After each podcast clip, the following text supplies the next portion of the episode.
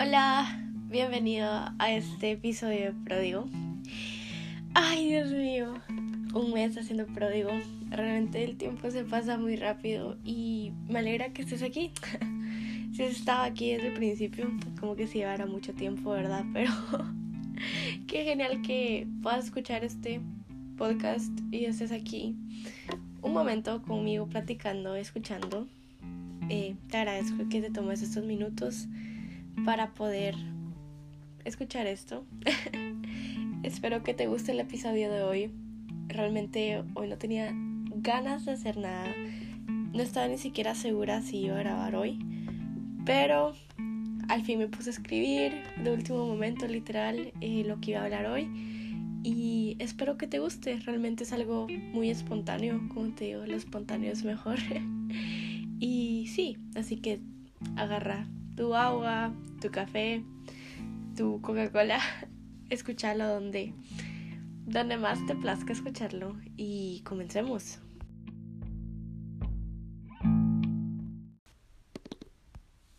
El miércoles me hicieron una pregunta y decía, ¿cómo es que las demás personas ven a Jesús? Y realmente se me hizo una pregunta tan como extraña porque no extraña, sino que, que diferente. Porque casi siempre es como que, ¿y para ti quién es Jesús? ¿Y para ti quién es Dios? Pero que me preguntaran cómo es que las personas a mi alrededor miraban a Jesús, fue como que, ah, ok, esto va por un lado bueno. Y pues tratando de explicarlo realmente me enredé completamente. Pero lo resumí que personas que no saben del Evangelio ven a Jesús como una persona normal, o sea, como, ah, ahí estuvo, vivió y ya o como un maestro o simplemente como un hippie, o sea, revolucionario tipo el Che Guevara, hay personas que piensan eso. O sea, que no son cristianos, pero dicen, ah, sí, lo admiro porque es revolucionario y vivió la revolución y hasta la victoria siempre. pero algunas personas, Jesús es un motivo más de burla, ¿saben?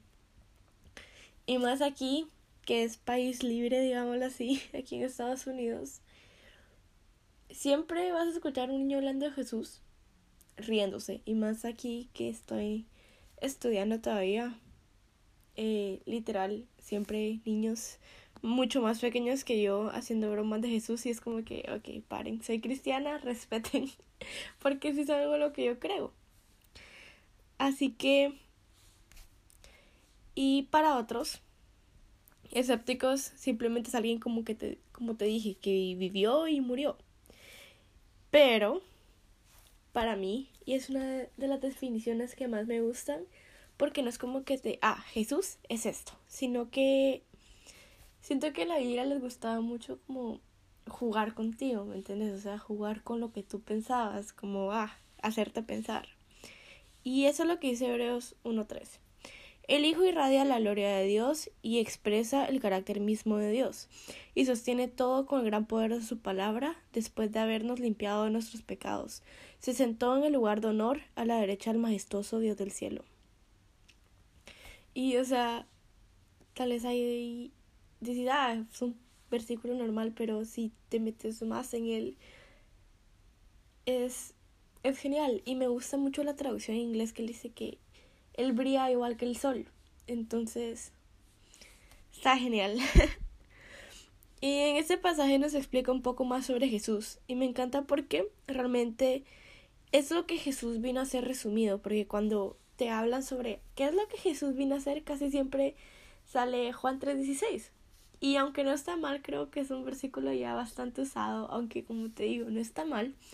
Pero ya es como que, ay Dios, ya, todos se lo saben. Así que ya no quieres usar Juan 3.16, prueba Hebreos 1.3. Y pero sin eso, ¿cómo en verdad estamos compartiendo a Jesús? Sin que yo te enseñe esa Hebreos 1.3, ¿cómo en verdad estamos compartiendo a Jesús? Las personas no piensan de Jesús lo que la Biblia dice, sino por cómo nosotros vivimos. Nuestra vida, ¿qué dice Jesús? O sea, esa es la pregunta. Y tómate un tiempo y yo también me lo voy a tomar para poder responder esa pregunta. y cuando me hago esta pregunta, pues la mayoría de veces es. Sinceramente. Muchas veces no vivo de la manera en que tal vez Jesús lo haría, ¿sabes? Muchas veces soy todo lo contrario a lo que Jesús haría. Entonces, sinceramente es no, no siempre. A veces sí trato, a veces soy, a veces tengo éxito con ello, y a veces, la mayoría, 99.99% de veces es no. Y como te estaba contando, o sea, realmente es no. O sea, literal, cuando me hago esa pregunta mi respuesta es no. Sinceramente muchas veces soy cristiana solo de palabra y no lo aplico. Como lo dije alguna vez, creo que fue en el primer episodio que mis redes sociales no son lo que yo digo. Muchas veces juzgo y tiro la primera piedra y eso no es lo que Jesús haría. Y obviamente, como te dije, ahí no estoy reflejando el carácter de Jesús. Pero ¿sabes qué? Cuando más me acerco a Jesús, más me parezco a Él. Y ahí está la respuesta a eso, ¿no? No puedo compartir al Jesús verdadero si yo no estoy cerca de Él. No puedo compartir a Jesús a las demás personas y atraerlas a Jesús si yo no estoy pasando tiempo con Él. ¿Cómo me puedo parecer más a Jesús? Y creo que la meta del cristiano es eso, ¿no? O sea, parecerte más a Jesús y vivir una vida plena con Él, para atraer más personas. Y carácter vende. O sea, en mi opinión, he conocido a muchos cristianos y, o sea, a lo largo de mi vida cristiana, y sí, carácter vende. O sea, ¿a qué iglesia quisieras ir tú? O sea, imagínate esto, tú sos no cristiano, o sea, tú no conoces nada del Evangelio, y llega un tipo y te dice, es que te vas a ir al infierno, pecador. Y, o sea, si no te arrepentís, sí. Pero si te dicen, ala, ¿sabes qué? Hay un Dios que te ama, hay un Dios que cuida por, de ti, y vení, sos bienvenido aquí a nuestra iglesia, seas como seas. O sea, obviamente yo como no cristiana me voy a ir a eso, ¿me entiendes? Porque eso es lo que Jesús haría. O sea, ¿con quién andaba Jesús? Andaba con con lo peor de lo peor. Él no andaba con fariseos. Y es como que lo muy cliché, ay Jesús no andaba con los religiosos, pero es cierto.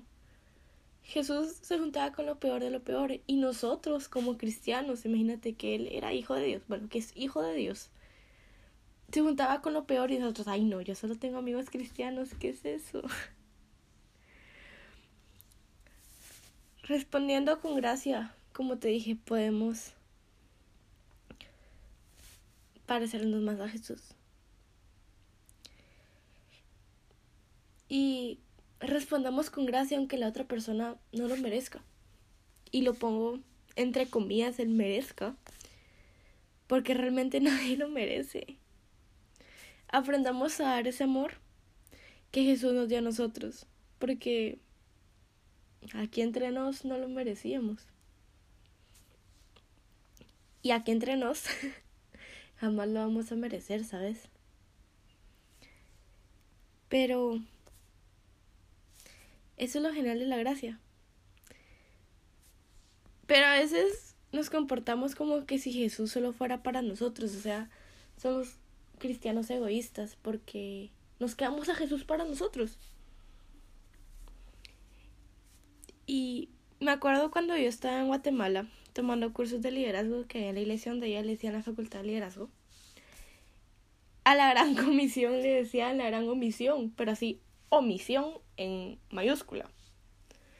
Porque preferíamos quedarnos encerrados en cuatro paredes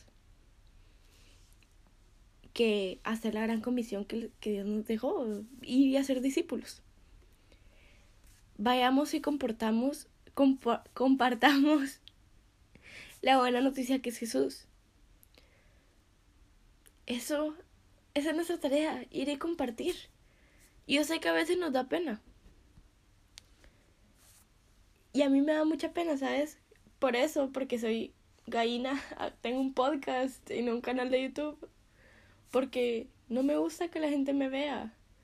Y me da pena decir, ala, acompáñame a la iglesia hoy, ¿sabes? O admiro a la gente que le habla a los extraños y le dice, ¿sabes qué? Dios te ama. O ¿sabes qué? Toma la tarjeta de mi iglesia.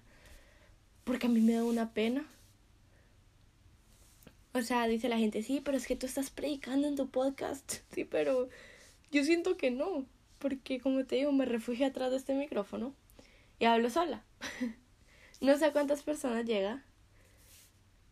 Pero a veces siento que no, ¿me entiendes? O sea, es como que es la gran omisión. Pero sí, creo que no hay que quedarnos a Jesús solo para nosotros.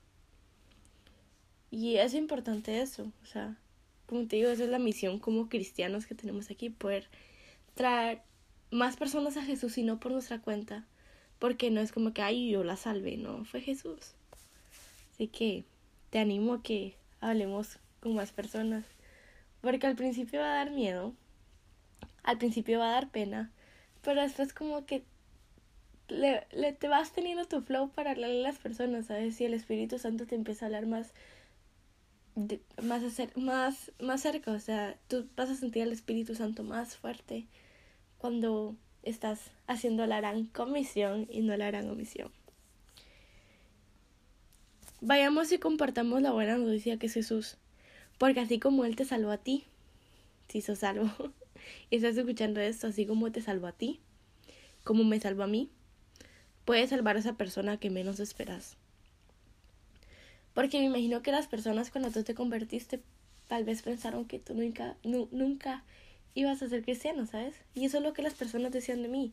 Aunque yo tenía mi background cristiano, cuando yo me convertí, cuando, bueno, cuando yo regresé a Dios hace más de un año y medio, la gente no se lo creía, pues era, pensaban que estaba loca. Tipo, no sé, era como que, wow, es que se la lleva de santa y que no sé qué. O sea, empiezan con esos comentarios tontos porque realmente nunca pensaron que iba a andar en algo así, pues. Entonces, acuérdate que así como Dios te salvó a ti y como me salvó a mí, puedes salvar a esa persona que tú menos esperas.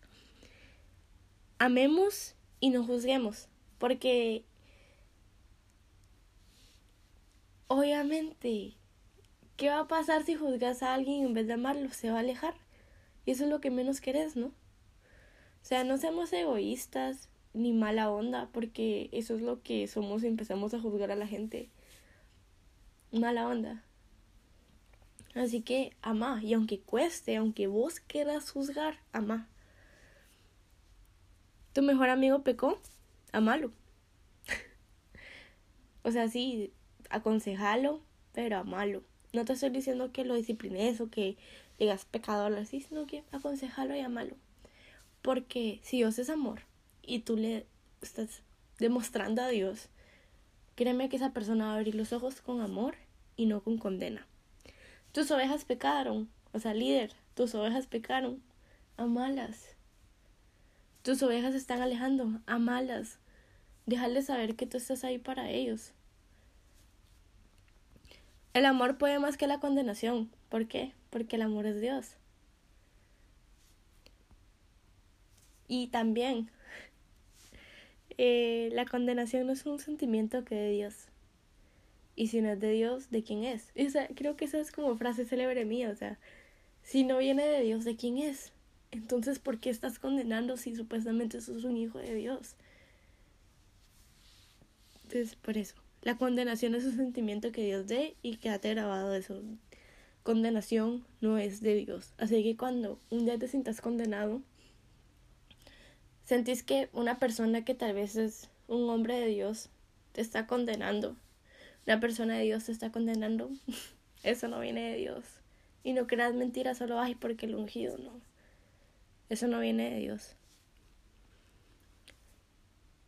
Los hospitales los parques, los centros comerciales, las escuelas y hasta la persona que miras caminando a la par tuya.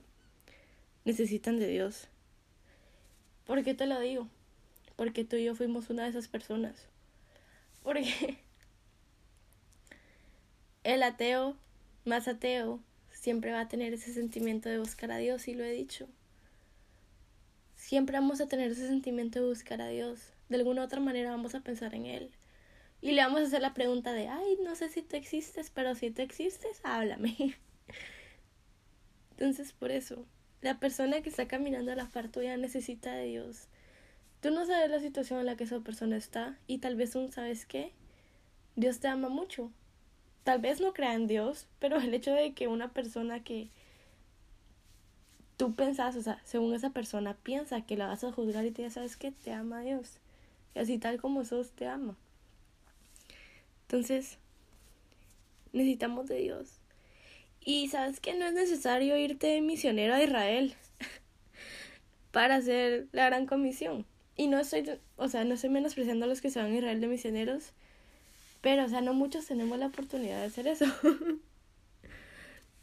y los admiro mucho. Realmente hay cosas muy peligrosas allá. Divisiones y que todavía Israel de misionero está demasiado genial. Pero aquí también necesitamos misioneros, ¿sabes? En tu ciudad necesitamos misioneros que puedan compartir la gran comisión.